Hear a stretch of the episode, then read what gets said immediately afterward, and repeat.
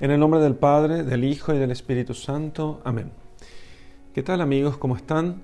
Vamos a hacer la lección divina del Evangelio según San Marcos, capítulo 5, versículos 21 al 43. Esta perícopa está titulada Jesús sana a una mujer que padecía flujo de sangre y resucita a la hija de Jairo. Habiendo Jesús regresado en la barca a la otra orilla, una gran muchedumbre se juntó alrededor de él.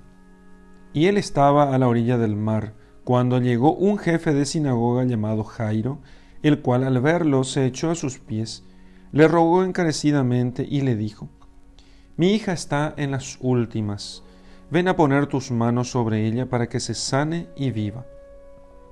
Se fue con él, y numerosa gente le seguía apretándolo y había una mujer atormentada por un flujo de sangre desde hacía doce años.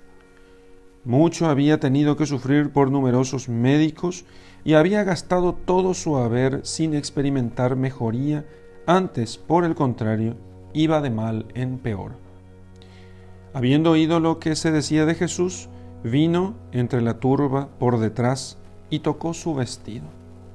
Pues se decía, con solo tocar su vestido quedaré sana y al instante la fuente de su sangre se secó y sintió en su cuerpo que estaba sana de su mal.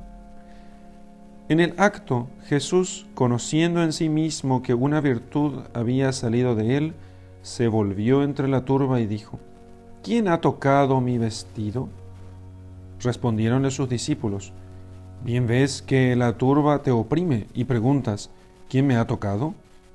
Pero él miraba en torno suyo para ver la persona que había hecho esto. Entonces la mujer, azorada y temblando, sabiendo bien lo que le había acontecido, vino a postrarse delante de él y le dijo toda la verdad. Mas él le dijo, Hija, tu fe te ha salvado, vete hacia la paz y queda libre de tu mal. Estaba todavía hablando cuando vinieron de casa del jefe de sinagoga a decirle a éste, Tu hija ha muerto. ¿Con qué objeto incomodas más al maestro? Mas Jesús, desoyendo lo que hablaban, dijo al jefe de sinagoga, No temas, únicamente cree. Y no permitió que nadie lo acompañara sino Pedro, Santiago y Juan, hermano de Jacobo. Cuando hubieron llegado a la casa del jefe de sinagoga, vio el tumulto y a los que estaban llorando y daban grandes alaridos. Entró y les dijo, ¿Por qué este tumulto y estas lamentaciones? La niña no ha muerto, sino que duerme. Y se burlaban de él.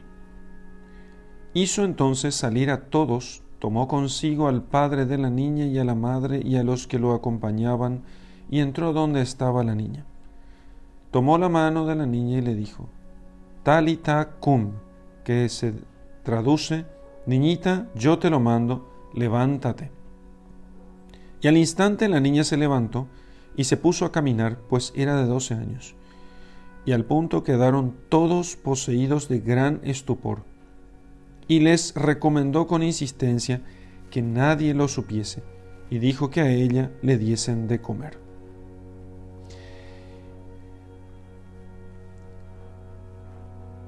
Muy bien, entonces vamos a hacer la lección de este texto, que es bastante largo y tiene, digamos así, dos milagros, pero que están unidos y que esa unión tiene una, tiene una razón de ser. Vamos a verlo entonces. Así que Jesús, habiendo regresado en la barca a la otra orilla, entonces una gran muchedumbre estaba alrededor de él, había mucha gente y él eh, les tocaba, les bendecía a la gente que estaba allí, la gente le escuchaba, le pedía algún favor, que rece por ellas para que se curaran sus, sus parientes o ellos mismos. Y así un montón de gente estaba apretujando a nuestro Señor. Y entonces llega un jefe de sinagoga, o sea, la sinagoga funcionaba como lugares de, oración y de reunión de, los judíos, porque solamente había un templo, un templo de, Jerusalén, no como en el cristianismo hoy tenemos templos por todas partes y, en todos ellos se celebra el sacrificio. La sinagoga no es como un, templo cristiano, porque en el templo cristiano se celebra el sacrificio verdadero. Entonces, eh, sin embargo, la sinagoga era como un oratorio, digamos, ¿eh? un pequeño oratorio donde se predica, se reza, pero no se celebra el sacrificio. ¿sí? Entonces no se celebra la misa, digamos así. Entonces, el, y cada sinagoga tenía un jefe, un coordinador de la sinagoga que tenía la función de guardar los, los rollos sagrados y entonces y preparar, la, eh, preparar la, el encuentro de oración de cada sábado. Y este jefe de sinagoga se llamaba Jairo, que significa iluminado o el que ilumina. Y entonces él al verlo, se echó a sus pies y le rogó encarecidamente le dijo, mi hija está en las últimas, está muriendo. Ven a poner tus manos sobre ella para que sane y viva. Entonces va y le pide al Señor que le cure a su hija. Está en las últimas, está muriendo, se nos va. Se nos va. Entonces se fue con él y numerosa gente lo seguía apretándolo. Entonces, ¿qué hace el Señor? Deja todas las otras urgencias y va a esta que es más urgente. ¿sí? Va a esta que es más urgente. Enseguida la acompaña. Creo que los sacerdotes católicos hacían ejemplo de Jesucristo cuando alguien les dice, mira, fulano se está muriendo. Vení, dale los sacramentos para que se prepare para, para el juicio de Dios y para la vida eterna. Nosotros vamos enseguida, dejamos todo, aunque tuviésemos una misa marcada, dejamos la misa y nos vamos. Porque no podemos retrasar la hora, de, la hora de la partida de una persona. Entonces, si alguien me dijese, mira padre, bueno, tengo un moribundo y tengo una misa con mil personas, y bueno, me voy al micrófono y le digo a la, a la gente, miren, espérenme un rato aquí, voy a ver a este moribundo y me vuelvo enseguida, porque se podría morir si realmente está, está moribundo. Entonces, eh, ese es el ejemplo que nos da el Señor cuando les dice él, bueno, mi hija está en las últimas, por favor ven. Y se fue con él. Y la gente le seguía. La gente seguía a nuestro Señor y seguía apretujándolo. Y había una mujer atormentada por un flujo de sangre. Bueno, entonces en medio de esa multitud iba de todo, incluso una mujer que estaba atormentada por, por una hemorragia, una hemorragia femenina, que desde hacía 12 años. Eh, no voy a entrar aquí a decir que, el nombre de la enfermedad, pero a veces algunas mujeres pueden sufrir esos flujos continuos de, sangre y entonces, claro, eso les debilita, tiene un montón de consecuencias negativas. Y, venía ella sufriendo, una mujer atormentada por un flujo de sangre, una enfermedad de las que hoy podemos conocer en, en los hospitales y centros médicos. Ahora, mucho ya había tenido que sufrir ella por numerosos médicos. Había gastado todo su, toda su riqueza, o sea, todo su dinero. No experimentó mejoría. Imagínense ustedes. Si ya hoy, a veces es difícil curar ese tipo de enfermedades, imagínense ustedes hace 2000 años. La medicina ha progresado mucho en los últimos 50 o 100 años, pero eh, antes no, no la, medicina estaba, no tenía toda la tecnología que tiene hoy. Y hace dos mil años más todavía. Los médicos hacían lo que podían según sus conocimientos, que no eran pocos, pero había muchas enfermedades que hoy son perfectamente curables, que en ese momento eran incurables. Así que esta mujer estaba atormentada por ese flujo de sangre 12 años, enfermedad crónica. Las enfermedades crónicas saben ustedes que son de difícil curación. Quiero solamente ir contextualizando este tema, por eso ahondo en, en el detalle. Mucho había tenido que sufrir por numerosos médicos, había gastado todo su dinero y no experimentó mejoría. O sea, puso su confianza en, en, en, la técnica del mundo, ¿sí? Que no es técnica mala, por eso cuando hablamos del mundo no, no necesariamente decimos que está mal.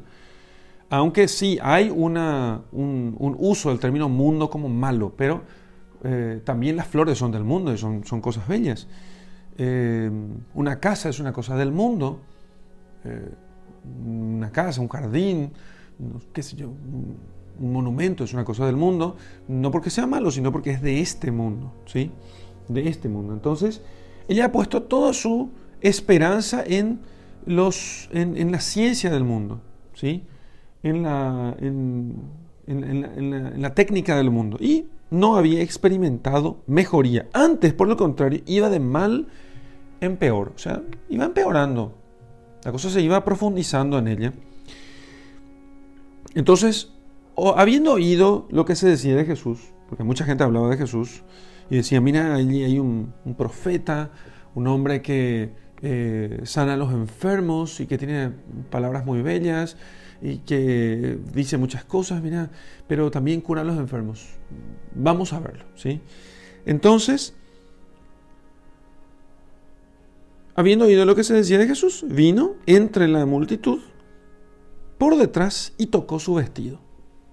Tocó el vestido del Señor. O sea, fue lo último que pudo hacer. Extendió la mano, no podía hasta procuró acercarse lo máximo que pudo y entonces metió la mano en medio de la multitud. Ni siquiera eh, habló con Jesús. O sea, no es que se acercó para decir, Jesús, sáname. Solamente dijo, se decía, con solo tocar sus vestidos, quedaré sana. ¿Qué es lo que pensó esta mujer? Que si este hombre viene de Dios, si este hombre es lo que la gente dice que, él es, y si Dios está sanando a la gente, entonces no hace falta, no hace falta que yo em, me acerque y hable con él directamente. Basta que algo que sea parte de él, con tocar sus vestidos, yo quedaré, eh, quedaré sana, dice ella con sus vestidos, no, no es con sus palabras, no, no es con, que me ponga las manos encima, ¿sí? o sea, no es con que me imponga las manos, solamente con sus vestidos. con, con, que yo roce su ropa, ya está. Con solo tocar su ropa, quedaré sana. Así era la fe de esta mujer, ¿sí? Sabiendo que Dios puede obrar a través de lo que quiera. ¿sí? Entonces confía ella en Dios. No, no podemos nosotros aquí equivocarnos y pensar que ella es supersticiosa. ¿sí? Ella cree en Dios, confía en Dios y piensa que Dios tiene poder para obrar a través de esto, a través de las ropas de nuestro Señor. Y al instante, entonces, haciendo eso, al instante la fuente de su sangre se secó y sintió en su cuerpo que estaba sana de su mal. Ya estoy bien me quedé curada completamente.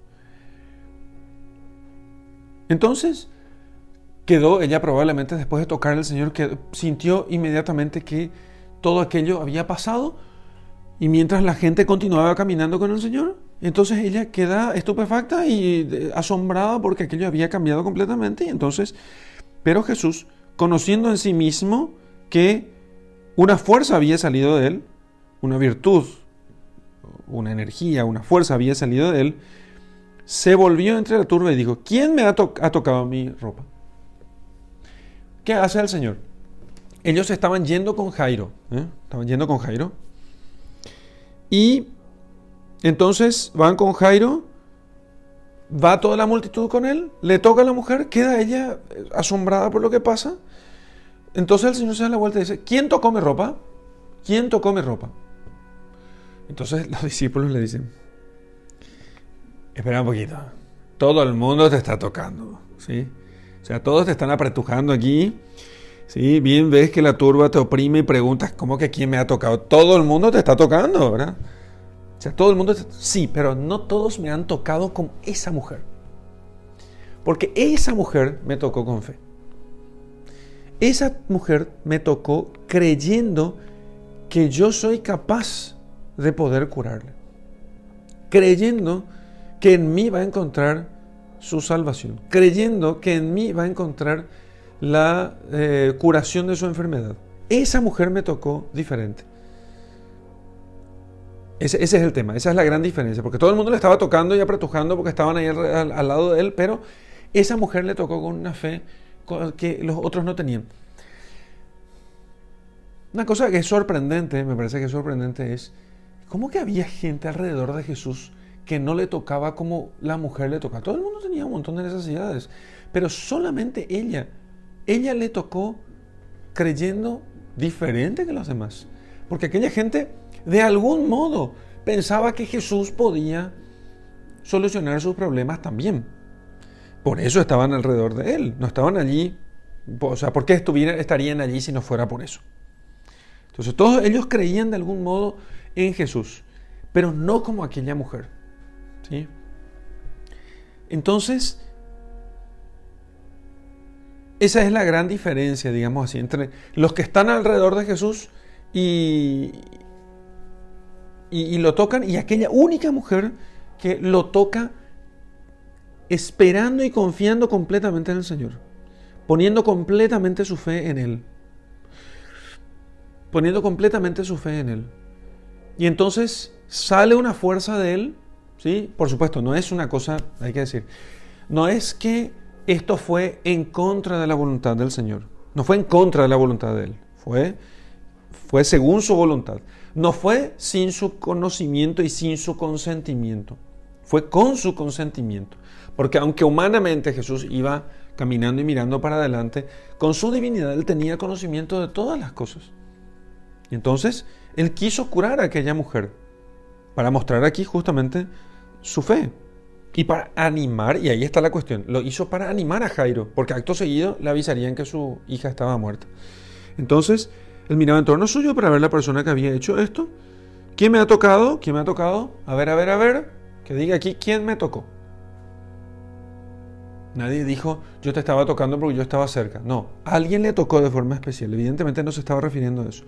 Entonces la mujer, azorada y temblando, sabiendo bien lo que le había acontecido, se postró delante de él y le dijo toda la verdad. Esta era mi enfermedad, he sufrido esto hace 12 años, iba de mal en peor, mi situación no mejoraba. Y él le dice, hija, tu fe te ha salvado, tu fe te ha sanado, tu fe te ha curado. Vete hacia la paz, vete en paz y queda libre de tu mal. Queda libre de tu mal. Entonces, lo hizo así para poder manifestar ¿sí? su poder a toda la multitud que estaba allí y también para poder mostrarle a Jairo que no pierda la fe. Que no pierda la fe. De hecho, Jairo se ve, si él puede hacer esto, entonces él podrá curar a mi hija. Estaba todavía hablando entonces cuando vinieron de casa del jefe y a decirle, ¿sabes que Jairo, tu hija murió? No le molestes más al maestro porque ya no puede hacer nada por tu hija. Pero Jesús, eh, no, tranquilo, no, no le hagas caso. Desoyendo lo que hablaban, dijo al jefe, no temas, cree nomás. ¿eh? Ya viste lo que pasó aquí. Acabaste de ver lo que hicimos con esta mujer. No temas, no temas. Y Jairo, seguramente también asombrado por lo que acababa de ver y con sentimientos encontrados por el, mensaje que acababan de darle, entonces hace un esfuerzo y le dice, sí Señor, sí, vamos, vamos. Entonces, solamente escuchando las palabras de Jesús, solamente escuchando las palabras de Jesús, no temas, solamente cree. Pedro entonces no permitió que nadie lo acompañara, sino Pedro, Santiago y Juan, hermano de Santiago. Cuando hubieron llegado a la casa del jefe de sinagoga, estaba todo el tumulto, la gente llorando y daba grandes alaridos. Ya saben cómo son los, los funerales o los momentos de la muerte de alguien. Entonces la gente se emociona, bueno, eh, se emociona, levanta la voz, etcétera, etcétera, todo ese tipo de cosas. Entró y les dijo, ¿por qué este tumulto y estas lamentaciones? La niña no ha muerto, sino que duerme. Entonces, ¿por qué dice eso el Señor? ¿Cómo que no ha muerto, sino que duerme? Ha muerto. Ha muerto. En el ritual nuevo de la, en el ritual de, la, de, exequias, en el ritual de funeral eh, católico, también dice al final en una de las oraciones que nosotros tengamos la certeza de que no está muerto, no, no está muerto, sino que duerme. Si no está muerto significa que no está, no, no está terminada su vida. Eso es lo que queremos decir. Uno dirá, bueno, pero la muerte es este dormir eh, en el Señor, sí, pero está muerto, o sea, no, no está vivo. La muerte es lo contrario de la vida, sí. Pero fíjense que esta niña está, tenía como 12 años, y entonces ella, digamos así, no está muerta, sino que duerme, dice, en la fe de sus padres, ella está viva, ¿sí? Por la fe de sus padres está viva, porque Dios no es un Dios de muertos, sino que es un Dios de vivos, y, y porque entonces los hombres resucitarán, y si resucitarán, resucitarán en el último día, es porque las almas continúan existiendo. Entonces, no es que quedan ni dormidas en el sentido de que porque las almas no pueden dormir, sino que las almas existen después de la muerte del cuerpo y si el alma está viva en la gracia, entonces sigue existiendo y entonces en ese sentido el Señor dice que no está muerta, sino que duerme. Y entonces aquella gente, fíjense, pasaron de las lamentaciones y alaridos a las burlas. Quiero llamar la atención sobre este tema porque esto nos ayuda un poco a entender nuestra actitud delante de la muerte. Si nosotros queremos saber como cristianos cómo tenemos que actuar delante de la muerte, y bueno, tenemos dos pasajes de la escritura del Evangelio, me parece que muy claros, y es uno, el pasaje de la, de la muerte de Lázaro y cuando Jesús va y resucita a Lázaro, y otro es el de la hija de Jairo. También podría servir el de la, el hijo de la, de la, viuda, el, el, hijo muerto de la viuda al que Jesús había resucitado, el hijo único de aquella viuda que Jesús había resucitado en el camino porque cuando se encontró con la procesión fúnebre. Entonces, el, la actitud es esta, no, no, se trata de no llorar, porque Jesús llora en el funeral, llora por su amigo muerto, aunque después lo resucita, sino que esa actitud a veces como entre cínica y egoísta, ¿sí? Más cargada de amor propio que de amor por el difunto, donde la gente se deshace en lágrimas y en alaridos exagerados, casi exentos de fe, porque es como si fuese que, eh, más bien, a veces uno piensa, lloran más por sí mismos que por el difunto. ¿sí? Lloran por sí mismos más que por el difunto, porque ellos ya no van a tener la gracia de poder, eh, no, no, van a tener la alegría de tener su presencia. ¿sí? Y entonces se lamentan mucho por las pérdidas que tiene de no tener ya su, su, presencia. La muerte ciertamente es algo triste, no se puede evitar la tristeza de la muerte y no conviene tampoco, no se trata de estar alegres, no fue eso lo que nos enseñó el Señor. Pero fíjense cómo se puede pasar de los lamentos, tumultos y alaridos a la burla, porque cuando tenemos nosotros la eh, cuando la noción que tenemos de la muerte es de una separación total y definitiva y no como, de, como de hecho es la muerte cristiana, un dormir en el Señor esperando la resurrección. Un dormir en el Señor esperando la resurrección. Entonces, y se, da este aparente contraste y sin embargo son dos caras de la misma moneda. Son dos caras de la misma moneda, de falta de fe, de falta de visión sobrenatural, podríamos acotar más todavía, de falta de visión sobrenatural, de falta de visión sobrenatural sobre la muerte, que es lo que tienen estas personas. Primero lloran y después les dicen, no, no está muerta, sino que está dormida. Y entonces ellos qué hacen? Se burlan de él. No, no está dormida, Jesús. ¿Qué estás diciendo? Estás diciendo tonterías. Está muerta y se acabó, como los animales. Fin de la cuestión. Y infelices de nosotros que tenemos que, para, para los que la muerte nos quita todo lo que tenemos. No, no está muerta, está dormida. Y un día resucitará. Y como la prueba que va a dar de que un día resucitarán es que ahora la va a resucitar.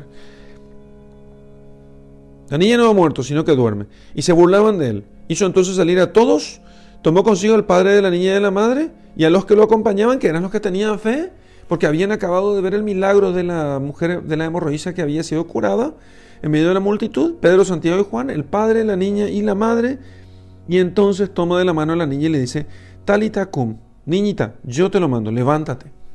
Niñita, levántate. Y al instante la niña se levantó. Y se puso a caminar, pues era de 12 años. ¿sí? Claro, se levantó como si nada y se puso a caminar. Y entonces, probablemente los padres, azorados con aquello, se olvidaron de darle de comer porque quedaron ahí, le abrazaron y quedaron con, todos quedaron poseídos de gran estupor. Y les dice, bueno, denle de comer, ¿no? Está con hambre. Denle de comer que está con hambre.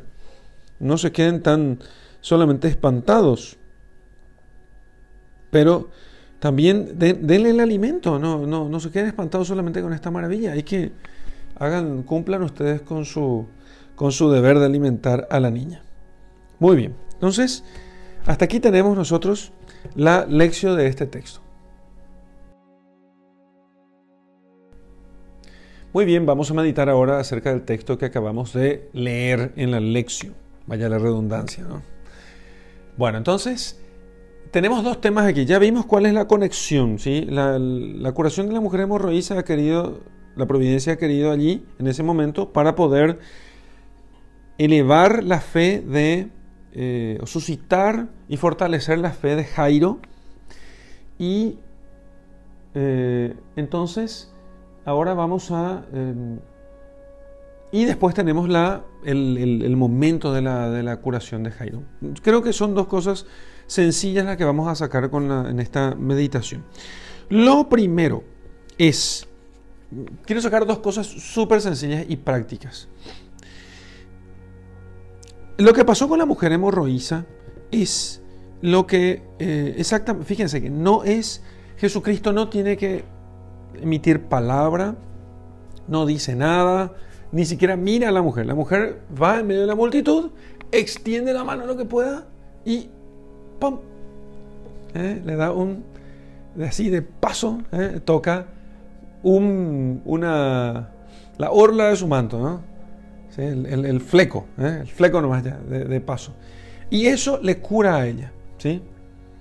Eso es lo que pasa o lo que sucede cuando nosotros tenemos en la, en la, en la religión cristiana lo, digo a propósito, por eso no digo, la religión católica, digo en la religión cristiana, tenemos nosotros con las reliquias, medallas, escapularios, eh, rosarios, etcétera, todo eso, ¿sí? O sea, todo eso que tenemos nosotros es justamente lo que sucede con esto que tiene, de que, que pasa con nuestro Señor. Entonces, y entonces un, protestante generalmente, para, por no entender las escrituras, va a decir que todas esas cosas son superstición. ¿sí? También sería superstición el caso de la mujer si es que eh, por haber tocado algo y no que el Señor haya venido a producirle la curación. Entonces, una medalla, un rosario, una, una imagen, una imagen sagrada, todos son como orlas del manto del Señor. ¿sí? Todas son cosas que ha tocado el Señor. Y ustedes me dirán, ¿cómo que ha tocado el Señor?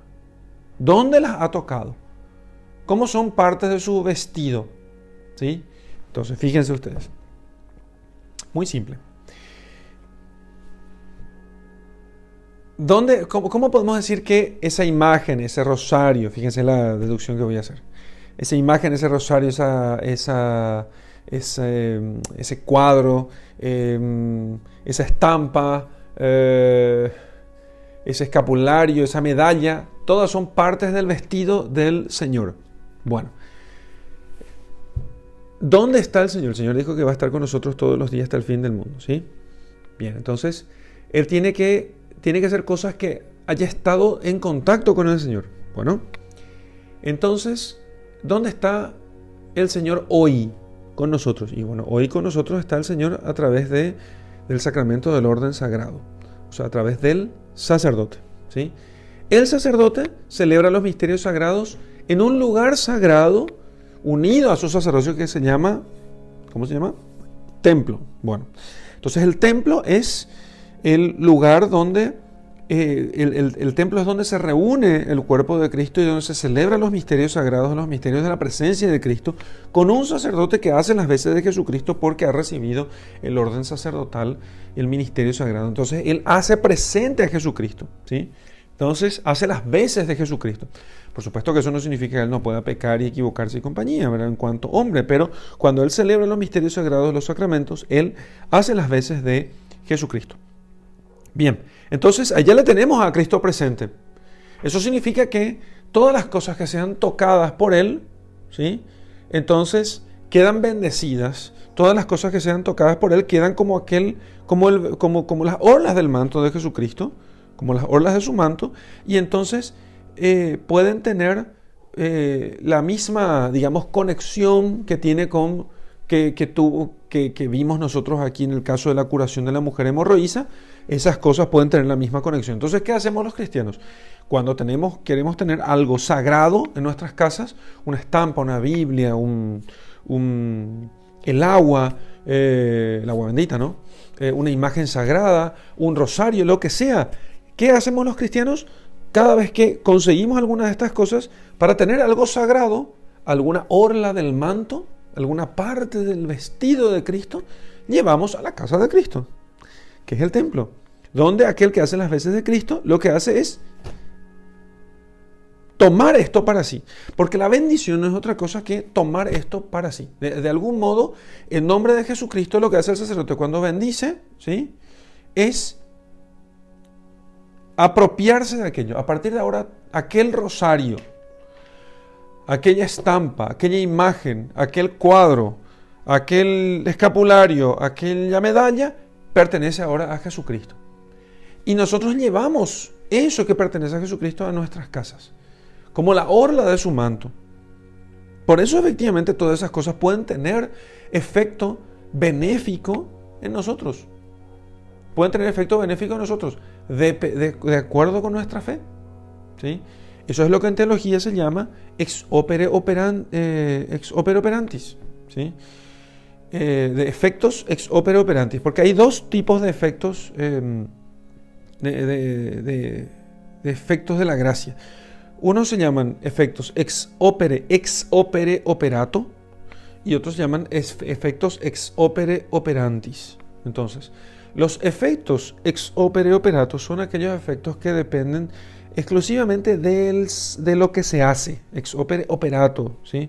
desde la operación de lo que se obra, de la cosa que se obra. Entonces, el sacramento produce necesariamente los efectos, si cierra las condiciones, necesariamente produce los efectos independientemente de la, de la fe de los que están implicados. Entonces, por más de que las personas que estén allí no, si, eh, aunque el sacerdote no tuviera fe, si él quiere hacer lo que hace la iglesia, o sea, si él, si él quiere hacer lo que hace la iglesia, entonces allí se obra el efecto del sacramento, o sea, tenemos nosotros la Eucaristía tenemos nosotros realmente la Eucaristía. Si Él, si es un ministro sagrado, válidamente ordenado, y Él tiene la intención de hacer lo que hace la iglesia, entonces tenemos nosotros la Eucaristía.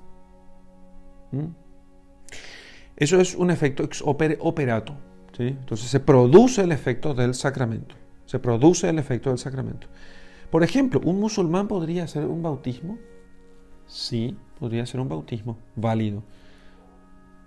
¿Cómo puede ser eso? Y bueno, nosotros lo, que, lo, único que necesitamos es que él diga la fórmula, use la materia, agua, corriente, diga la fórmula, yo te bautizo en el nombre del Padre, del Hijo y del Espíritu Santo, y que él quiera hacer lo que hace la iglesia. Eso es todo. O sea, eh, bueno, fulano es musulmán, y yo le digo, bueno, ¿sabes qué? Bautizarle. ¿Y qué tengo que hacer? Quiero que hagas, digas estas palabras, utilices esto, el agua, eh, derrame sobre la frente o sobre la cabeza de la persona y tengas la, la intención de hacer lo que hace la iglesia. Ya está. Bueno, ok, sí, quiero hacer lo que hace la iglesia. Ok, bueno. Entonces, bautiza. Aunque él no tenga la fe cristiana, él puede hacer eso. Porque eso es, eh, es un efecto ex opere operato. El efecto necesariamente se da independientemente del que lo hace. Fíjense ustedes cómo es. Pero los, las cosas que tienen efectos ex opere operantis son distintas, sino que dependen de la fe del que las utiliza. ¿sí? Entonces, por ejemplo, el caso de la mujer hemorroísa, entonces dependía de su fe. No es la ropa la que cura, sino es la fe de la mujer tocando aquello que pertenece a Jesucristo. Entonces es como un sacramental, decimos, es un sacramental. El agua bendita no tiene efecto por sí mismo, sino según la fe de las personas. Claro, eh, según la fe de las personas, con el agua bendita. No es que eso no significa que yo descarte el agua bendita, sino que el agua bendita tiene efectos según la fe que yo tengo. La fe que tiene que estar puesta en Jesucristo, no en el agua bendita, sino en Jesucristo. Y entonces va a salir, según usando esta terminología de la Escritura, una virtud o una fuerza de Jesucristo a través del agua bendita, a través de la medalla bendita, a través que no son, son bendecidas en cuanto que Jesús toma posesión de ellas. ¿Me entienden? toma posesión de ellas. Entonces, Jesús toma posesión de ellas, ahora dice, esta es mi medalla, esta es, esta es mi escapulario, esta es mi agua, esta es mi ropa. ¿sí? Hace parte de mí ahora. Y entonces puede salir de Cristo una virtud, una fuerza, ¿eh? que eso significa, en ese sentido se usa el término virtud aquí, una fuerza de Jesucristo a través de aquello a través de ese cuadro, a través de esa imagen, a través de lo que sea. Eso es lo que ha, toda esta experiencia que han pasado los apóstoles es lo que hizo que ellos entendieran pronto cómo estas cosas sí pueden servir, no por ellas mismas, no como cosas mágicas, sino por la fe de las personas. Por eso Jesucristo le dice, muy bien, tu fe te ha salvado. Por eso él quiso decir, ¿quién me tocó? ¿Quién me tocó? ¿Mm? Muy bien, tu fe te ha salvado. Otra oportunidad en la que pasó lo mismo, ¿sí? Puede que me olvide algunas otras oportunidades que haya pasado lo mismo, pero la que me viene ahora en mente es el caso del pañuelo de Pablo. Porque Pablo tenía un pañuelo que, no sé, alguien o le sacó el pañuelo a Pablo o, Pablo se lo entregó a alguien y ponían el pañuelo de Pablo delante, eh, sobre las personas enfermas y entonces se curaban, como una reliquia, ¿no? Y Pedro curaba con su sombra. Con su sombra. O sea, ponían a los enfermos en el camino de Pedro y Pedro pasaba y con su sombra iba curando. ¿Sí? Eh, entonces, entre los protestantes generalmente lo que ellos hacen es eh, desprecian todas estas cosas y entonces dicen que no, que bastaría la mano. Pero fíjense ustedes, ¿qué es la mano sino una extensión de nosotros simplemente? Una extensión de, nuestro cuerpo con la cual nosotros tocamos a las personas. ¿Qué hay de diferente entre la mano y, digamos, el rosario? ¿sí? Entre la mano y el rosario. ¿Qué hay de diferente entre la mano y el rosario? ¿Sí? Materialmente no hay nada, ninguna diferencia. Los científicos dirían que casi son las mismas moléculas. ¿no? Entonces, ¿qué diferencia hay entre una cosa y otra? Y sobre todo si la mano me pertenece a mí y el rosario me pertenece a mí. Entonces, a través de ello, puedo yo, podría decir que es mi propiedad y hace parte de mí. Entonces, y si el que dice yo aquí es el mismo Hijo de Dios, entonces Él puede obrar a través de esto. ¿Sí? Él puede ejercer los mismos efectos, perdón, Él puede efectuar lo mismo, la curación, dar la gracia a través de esto. Por eso es tan conveniente y es, propio de, los cristianos tener este tipo de cosas y nosotros inclusive eh, se pueden citar por, por miles los, los testimonios y anécdotas o historias sobre, sobre, sobre esto. ¿Qué sé yo? Se cuenta de algunos santos que ahora no recuerdo, que cuando querían conseguir algo, cuando querían conseguir alguna cosa, por ejemplo, conseguir la donación de un terreno, iban y sembraban una medallita en un lugar, una medalla de la Virgen, diciendo, bueno, Nuestra Señora, necesitamos este terreno para tal obra. Y una vez sembrada la medalla, después ellos conseguían que la persona les, eh, les donara. ¿Entiende? Entonces, para conseguir aquella gracia, para hacer aquella obra buena, etcétera, lo que sea, ¿no? Imagínense ustedes. O sea, Dios realmente obra a través de esas cosas. No como, eh, no de forma mágica. ¿Qué significa de forma mágica? ¿Cuál es la diferencia entre una... A ver, ¿cuál es la diferencia entre un amuleto y una... Eh, ¿Cuál es la diferencia entre un amuleto y una... Eh, y estas cosas, ¿sí? Las medallas, eh, escapularios, lo que sea. ¿Cuál es la diferencia? La diferencia es que el amuleto a mí no me exige ningún compromiso de cambio de vida. ¿Sí? Yo solamente intento con el amuleto dominar la materia, pero sin que eso realmente produzca en mí ningún cambio y sin que me exija ninguna, ningún tipo de compromiso, sin que me exija conversión. Entonces, no, no crean que los amuletos no funcionan. Sí funcionan, pero ¿a qué precio es el tema? Entonces los amuletos funcionan, funcionan los amuletos y pueden causar los efectos que se buscan, ganar dinero, conseguir el amor de alguna persona, ¿sí? Inclusive conseguir la salud del cuerpo, pero ¿a qué precio? ¿Sí? Y no me exigen a mí la conversión. Yo solamente tengo dominio sobre la materia con esas cosas. Solamente tengo dominio sobre la materia. En cambio, estas otras cosas exigen que yo tenga fe, que yo crea que Jesús es el Hijo de Dios y que realmente al creer que Jesús es el Hijo de Dios, eso tiene sus consecuencias. No es simplemente, ah, Jesús es el Hijo de Dios y ya está. No, sino que yo crea que Jesús es el Hijo de Dios y que además por eso también crea que todo lo que Él enseña es verdadero. ¿Se dan cuenta que es distinto a eso? Es muy distinto a eso. Entonces, el amuleto no me exige eso. O incluso puede exigirme que yo confíe en el poder de quien le da efectos a ese amuleto, que puede ser Lucifer, por ejemplo. Entonces los amuletos son como las imitaciones baratas, ¿sí? Es como, porque el demonio es, eh, Lucifer es el mono de Dios y intenta imitar a Dios. Entonces los amuletos son justamente la contrapartida de lo que son las, los, sacramentales. ¿eh?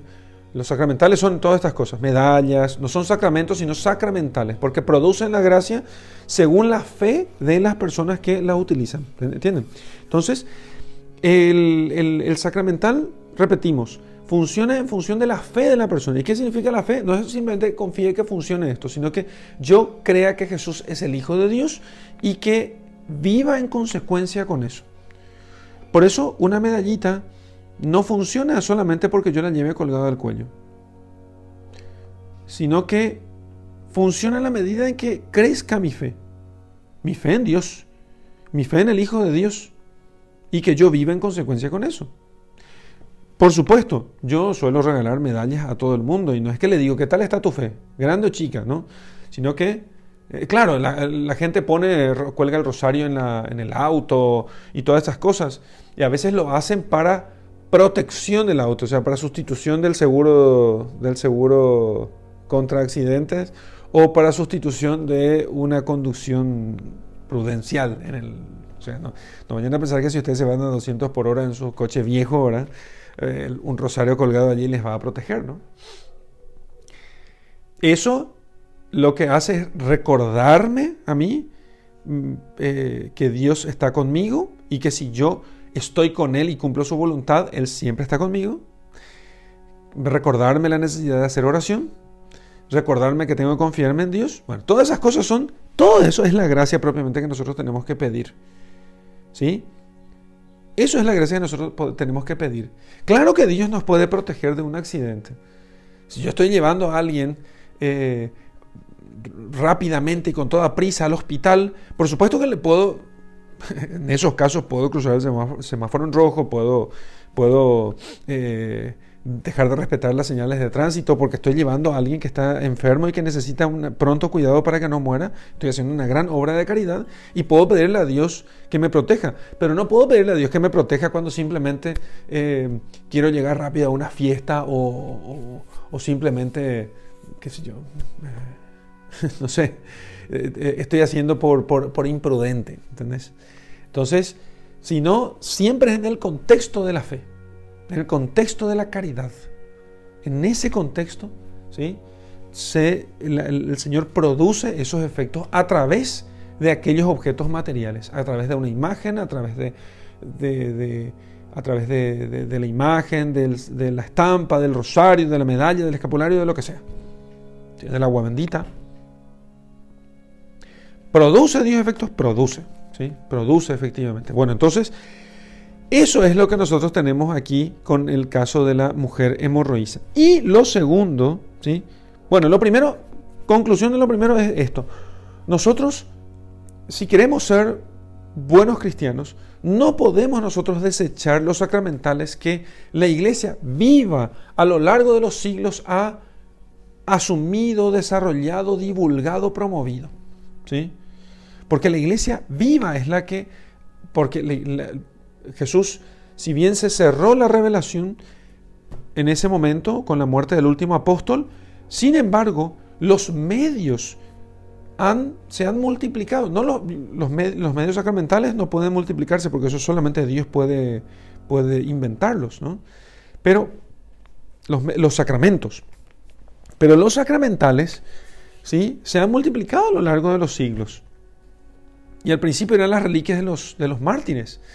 Porque bien al principio los, los cristianos tomaban las reliquias, las, los restos de sus mártires, de aquellos que habían muerto por causa de la fe, confesando la fe, y ponían en sus altares y celebraban la misa en esos lugares.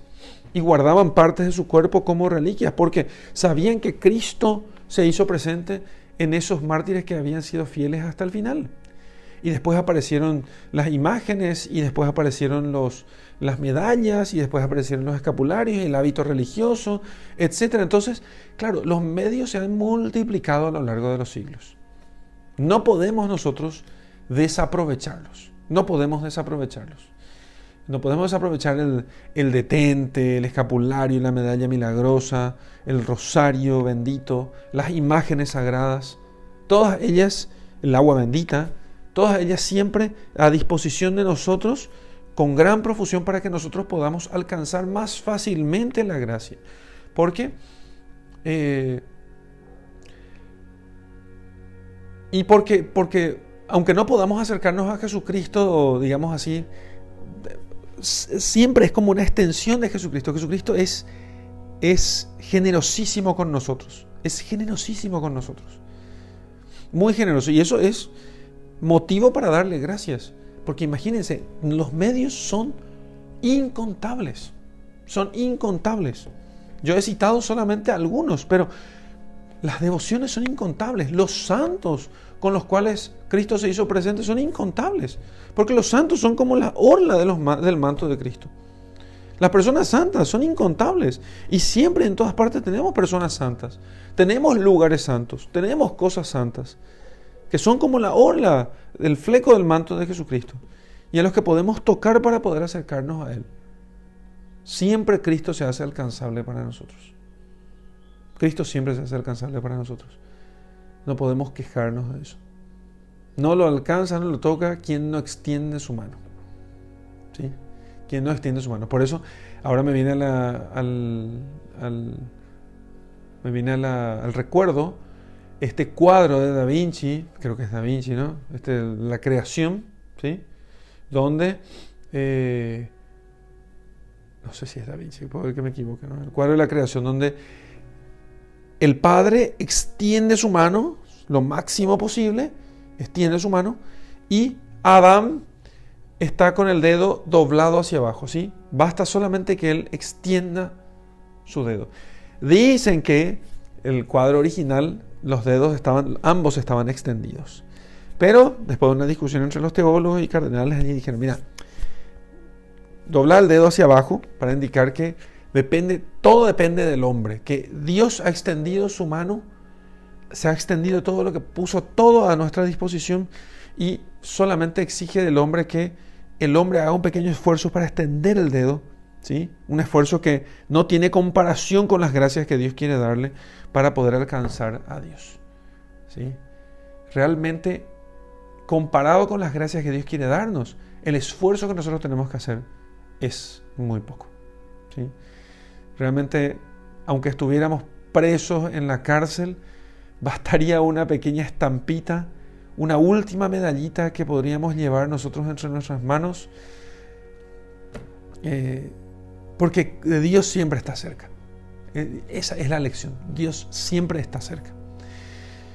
Lo segundo, brevemente, para no extender esta meditación más allá del tiempo que, tenemos, es, y que es una cosa completamente distinta y que podemos también meditar en este texto, es la, lo que sucede aquí en, la casa de Jairo, y es que eh, esa actitud que él toma delante de la... conviene meditar, quizás otro de los días si tomas esta meditación durante toda una semana, entonces conviene meditar la actitud delante de la, de la muerte. La niña no está muerta, sino que duerme. ¿sí? Entonces, cada vez que nosotros estamos delante de un muerto en un funeral, nunca hemos de huir de un funeral, porque digamos que el, muerto, eh, el, fallecido, el difunto, está ciertamente muerto, pero es siempre es una lección para todos los que somos sus parientes o amigos. ¿sí? No hemos de huir de la muerte. Hay, que, hay que acudir al, funeral del pariente o del, amigo difunto. Hay gente que no, no, le gusta, no me gusta ir. ¿A quién le gusta? Pero estás huyendo de, lo que, de aquello que va a ser siempre una gran lección para vos. ¿Y cuál es la lección? La lección, eh, hay muchas lecciones que tomamos siempre en la muerte, que la vida es breve, que la vida es frágil, que hemos de, no hemos de desaprovechar esta vida para hacer el bien, ¿sí? para hacer el bien, para practicar la caridad y el amor con los demás, para amar a Dios, porque cuando se termine nuestra, eh, nuestra vía, o sea, nuestro, nuestro caminar por este mundo, se termina, ya no podremos nosotros merecer, mientras estamos vivos podemos merecer. Pero aquí el, eh, que nuestra tristeza no sea una tristeza, digamos así, como los paganos, eh, como los paganos. Porque los paganos eh, no creen en la resurrección. No es que los paganos no creen en la vida de ultratumba. No sean como los paganos, dice el Señor. Y bueno, ¿y qué creían los paganos? Y los paganos creían que el alma era inmortal los paganos creían en general que había una especie de morada de los muertos. Inclusive había paganos que creían que el, eh, dependiendo de, la, de, a qué paganos nos referimos, había paganos que tenían, si, el, si este pueblo pagano, como el caso de los griegos, por ejemplo, tenían una religión bastante desarrollada, tenían alguna idea de algo parecido con el purgatorio, algo parecido con el infierno, pero lo que ninguno de ellos tenía era la resurrección. ¿sí? Y esto que les digo, hace poco me, doy, me, doy, me, he dado cuenta porque después de avanzar un poco más en los estudios de la religión griega principalmente, me fui dando cuenta y fui haciendo esta comparación. Cuando dicen no seamos como los paganos, uno dice, pero los paganos tienen muchísimas cosas muy parecidas con la religión cristiana. ¿Qué es lo que, ¿A qué se refiere el Señor? Se refiere a la resurrección de los muertos se refiere a la resurrección de los muertos. Se refiere al juicio de Dios, ¿eh? porque ellos no tenían tanto este tema del juicio de Dios y de la, justicia divina en cuanto a los méritos eh, en, nuestra vida. Tenían algo, pero no tanto. Y, se refiere finalmente a la resurrección de los muertos. Entonces, no sean como los paganos que piensan que todo se acaba y que no hay resurrección. ¿sí? Y si hay resurrección, ¿cómo es la resurrección? Y bueno, ahí podemos pasar nosotros a los textos del Evangelio que nos habla de cómo será la resurrección de los muertos, el juicio final, la resurrección de los muertos, la vida eterna, o todas esas cosas, ¿no? Entonces, por eso dice el Señor, no está muerta, sino que duerme. Nuestros difuntos duermen en la eh, duermen en nuestros cementerios, por eso se llaman cementerios, porque son como semillas de, la resurrección. De allí nacerá un día eh, nuestros muertos resucitarán con sus cuerpos resucitados, ellos resucitarán para eh, la vida eterna. ¿sí? Y entonces nosotros hemos de procurar vivir esta vida como quienes queremos resucitar para la vida eterna, porque algunos resucitarán para la vida y otros resucitarán para la muerte. Entonces, todo se juega en esta vida, todo se juega en esta vida. Así que nosotros vivamos como queremos despertar. Vivamos como queremos despertar, vivamos como queremos resucitar. Para que cuando el Señor nos diga, levántate, entonces nosotros resucitemos con cuerpos gloriosos, no con cuerpos eh, de condenación. Hasta aquí, queridos hermanos, la meditación. Vamos a hacer oración con este texto que el Señor nos ha, eh, regalado y vamos a agradecer por todos los vamos a agradecerle principalmente porque está cerca de nosotros, porque siempre Él está cerca de nosotros y porque Él eh, nos ha dado tantos medios para poder acercarnos a Él. En el nombre del Padre, del Hijo y del Espíritu Santo. Amén. Te doy gracias, Señor, porque realmente me amas tanto que has multiplicado a lo largo de los siglos los medios para poder acercarme a ti. ¿Cuántos medios, Señor, me has dado? ¿Cuántos medios? Hoy tengo, si bien hoy la fe en el mundo está más enfriada, sin embargo, hoy los medios son mucho más numerosos. Y allí donde, así como dice la Escritura, donde abunda el pecado, sobreabunda la gracia de Dios, porque nos amas mucho y porque no quieres que nos condenemos. Pienso, Señor, en las veces que me aparté de vos y que eh, me llamabas a la conversión eh, cuando pasaba delante de una iglesia, cuando veía una imagen en casa, cuando pensaba que me mirabas con esa, con esa tu imagen del Sagrado Corazón de Jesús bendita que tenía allí delante de mis ojos y me llamabas a la conversión y me decías una y otra vez, convertite, arrepentite de tus pecados. Qué amor me tienes.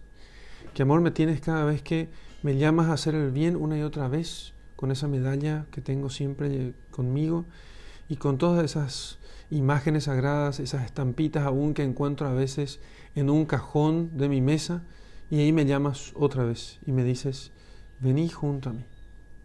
Entonces, Señor, aumenta mi fe para que cada vez que yo mire esas imágenes, mire un cuadro tuyo o de tu Santísima Madre, mire una imagen de tus santos, mire una medalla, un crucifijo, de esos tantos que tengo tirado por la mesa o colgado en la pared, siempre te diga una palabra y te toque y diga, Señor, una palabra tuya bastará para sanarme.